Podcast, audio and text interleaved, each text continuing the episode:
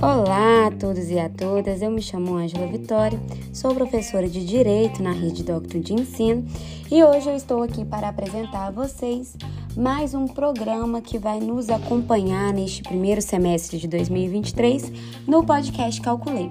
Hoje eu apresento a vocês o programa Integrando, um programa de podcast destinado a reunir semanalmente entrevistas, debates, reflexões que nós traçamos na disciplina de projeto integrador, no intuito de divulgar à sociedade, trazendo um contato direto com ela, as reflexões e debates que traçamos na disciplina, como também pautando-nos em é, entrevista com membros importantes da sociedade, de maneira a contribuir um pouco com esse conhecimento dividido e dialogado.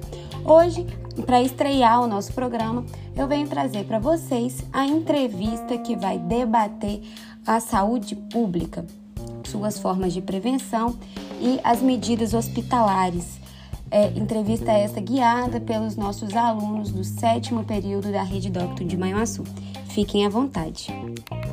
Olá, meu nome é Luiz Henrique, sou estudante do sétimo período de Direito na Docton de Manhuaçu e hoje, representando um dos grupos do projeto integrador, farei uma entrevista com o Sr. Dalmo Werner Lopes, o qual é profissional de tecnologia da informação, já foi bancário e também secretário municipal de saúde e assistência social na cidade de Alto Jequitibá. Trabalha com o Sistema Único de Saúde desde 2009, onde atualmente presta serviços para vários municípios da microrregião de Manhuaçu nessa área de gestão, assessoria e planejamento da saúde pública municipal. Ele, que também é aluno do direito da Docton de Manhuaçu, nos considerará essa entrevista que tem como principal tema as políticas de promoção e prevenção à saúde para a redução de gastos públicos do modelo hospitalocêntrico. Boa tarde, Dalmo. É, para iniciarmos essa nossa conversa, Explica para a gente qual é a diferença dos modelos é, das políticas de saúde voltadas para a prevenção e promoção à saúde é, do modelo curativo hospitalocêntrico. Bom dia, boa tarde, boa noite a você que nos escuta nesse podcast. Para nós é um prazer podermos estar falando um pouco sobre a saúde pública, principalmente é, da, do ponto de vista dos municípios brasileiros, da administração pública municipal em relação ao Sistema Único de Saúde, que é um dos melhores sistemas públicos de saúde do mundo e que, infelizmente, por anos tem sido difamado aí, principalmente nos meios de comunicação. Então, a diferença básica entre o modelo hospitalocêntrico e o modelo preventivo é o seguinte: no hospitalocêntrico ou curativo, a preocupação principal das políticas públicas é no tratamento das doenças, o investimento em grandes hospitais, grandes centros de tratamento, né, pesados investimentos em tecnologia para o tratamento e a, e a cura de doenças, enquanto que no modelo preventivo, é, os gastos públicos são mais direcionados na prevenção e no combate às comorbidades, principalmente naquelas populações vulneráveis e de risco, evitando com que a, a população e os indivíduos adoeçam para que não seja necessário procurar o serviço de saúde mais complexo nos hospitais. Então, enquanto no modelo eu quero tratar a doença, no outro modelo eu quero promover saúde. E como você avalia é, a priorização da promoção e prevenção à saúde é, nos municípios brasileiros em relação às políticas hospitalocêntricas e curativas é, e quais são os impactos financeiros é, para os cofres públicos municipais na adoção desse modelo? É, a gente sabe que a promoção e prevenção à saúde ela é fundamental para a melhoria das condições de saúde de uma população, para a redução da necessidade de tratamento, porque o tratamento ele é caro, o tratamento curativo ele é dispendioso para os cofres públicos, mas infelizmente é, essa não é a visão geral dos, dos gestores brasileiros, é, muitos deles, né?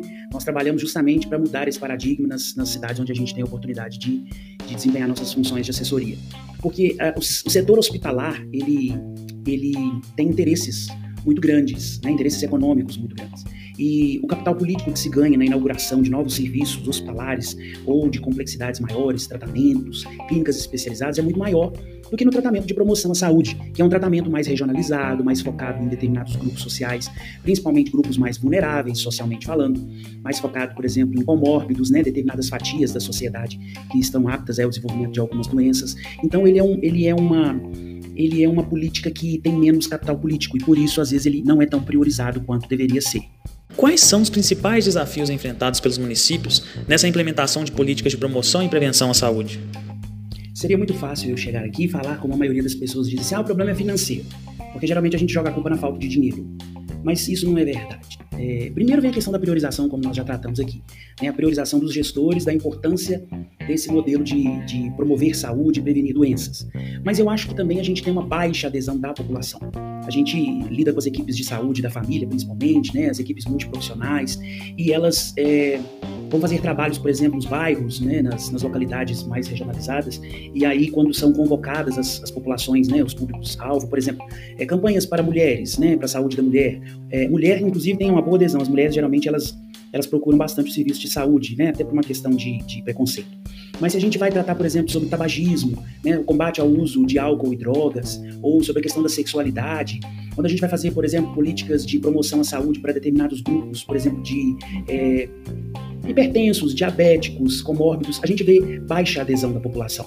Eu acredito que é, a mudança de hábitos que a promoção à saúde né, ela prega, isso pode ter um pouco de resistência na população. Exemplo, é, uma pessoa que tem hipertensão arterial e que tem diabetes e que está é, acima do peso ideal, ela vai ser instada e orientada ali pelos profissionais, seja o educador físico, nutricionista, pelo psicólogo, a fazer uma redução do peso. Então, a, atividades físicas, né, o aumento de atividades físicas, é, a diminuição da, da, da, ingestão de calorias, né, com as dietas, etc. Então, isso acaba afastando um pouco a população, tendo essa baixa adesão. Os homens, principalmente, que eles eles já têm um problema mesmo de, de, de, se abrir ao setor de saúde, né? Então é um outro problema. A questão de profissionais qualificados, muitas vezes as faculdades elas têm formados profissionais para os hospitais, principalmente os profissionais de saúde mais antigos, têm uma visão mais hospitalar, é, enquanto que as novas formações deveriam voltar os olhos dos profissionais de saúde para essa nova, é, essa nova visão de saúde pública, né? De, de prevenir, de levar qualidade de vida.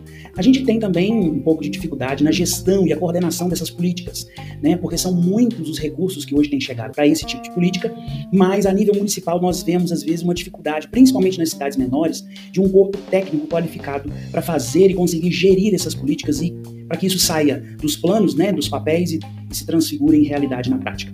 E eu acho que o mais importante de tudo é a gente envolver, principalmente, eu sempre falo isso, a educação, principalmente das crianças, porque as crianças levam mudanças de, de hábitos para suas casas, para o papai, para o vovô, para a mamãe, e assim sucessivamente. Então, são, são algumas dificuldades que enfrentamos aí.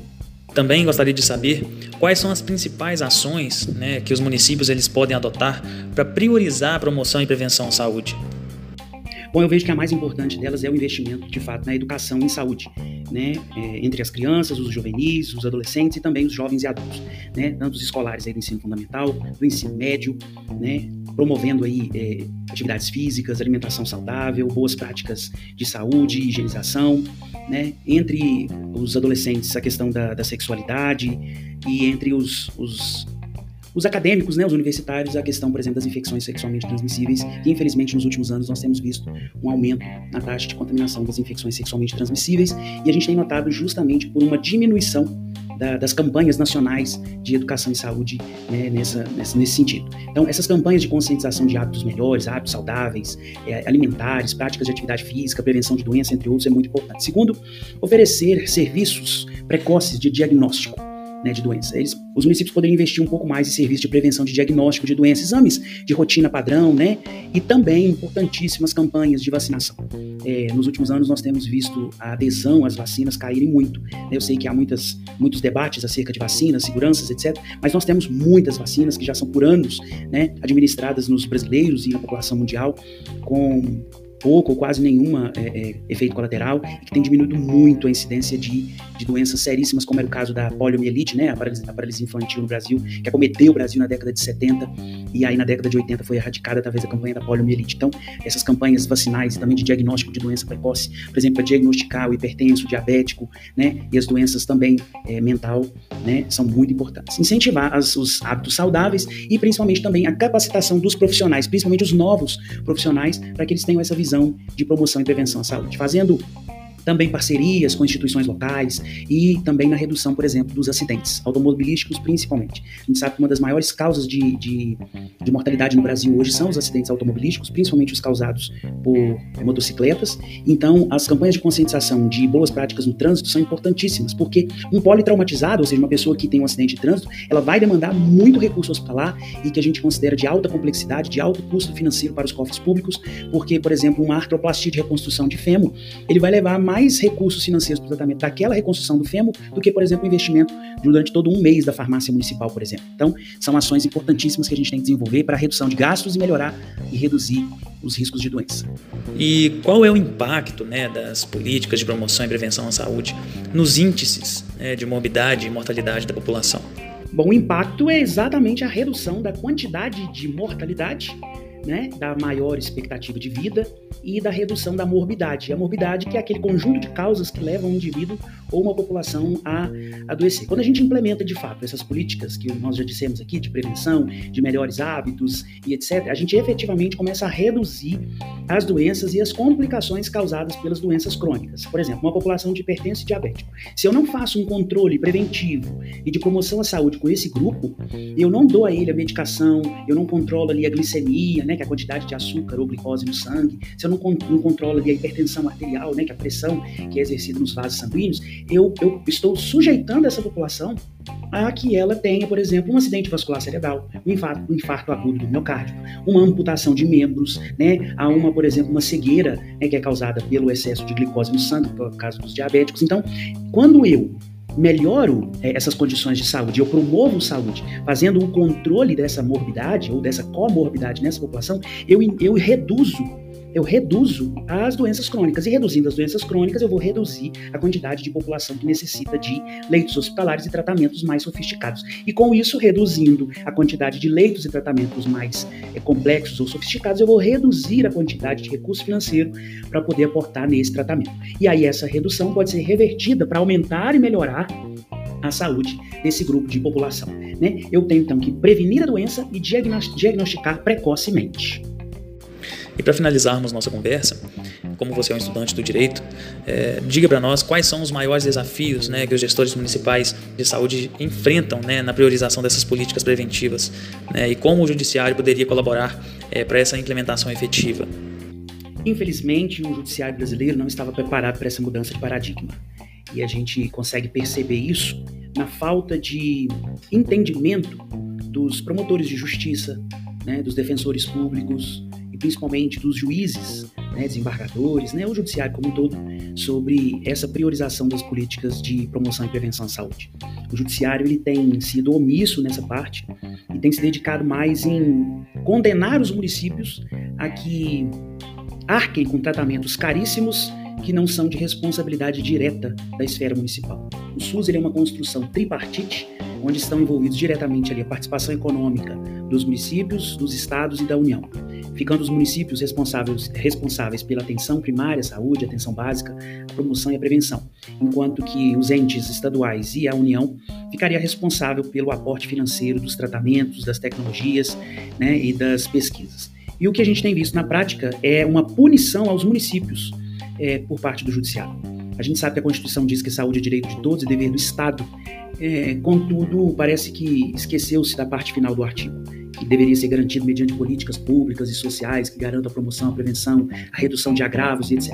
Mas o judiciário que ele tem feito, infelizmente, é punir os municípios, obrigando-os a pagar e arcar com custos de tratamento de saúde que seriam de responsabilidade do Estado ou da União. Isso tem onerado imensamente os cofres municipais e retirado investimentos de promoção e prevenção para que é, essa receita seja então desviada para despesa de pagamento de é, sentenças judiciais. E isso tem levado os, muitos municípios à redução do investimento na promoção e na prevenção para cumprimento apenas de sentenças judiciais. E a gente não vê, infelizmente, um diálogo entre o Ministério Público e o Judiciário com os gestores de saúde. E isso é muito triste, porque isso abala a política que foi traçada lá na Constituição de 88 e foi é, referendada e colocada em prática e regulamentada na Lei 8.080 e na Lei 8.142 de 1990 a lei orgânica do SUS. É, seria muito importante que o Judiciário, o Ministério Público e os defensores públicos pudessem se dedicar um pouco mais no aprendizado uh, de como funciona o SUS, das suas prioridades, dos seus regramentos e das suas normativas internas. E principalmente nas divisões das competências dos entes federados. Se a gente chegar nesse ponto, eu acredito que o SUS dá, dê certo. Obrigado, Dalmo, pelos seus posicionamentos, pela entrevista. E este foi o nosso podcast acerca aí das políticas do SUS, né, relativas à priorização da promoção e da prevenção à saúde nos municípios, né, em detrimento das políticas hospitalocêntricas e curativas, para que haja assim uma melhora na qualidade de vida dos cidadãos. Sou Luiz Henrique, muito obrigado pela atenção, até a próxima.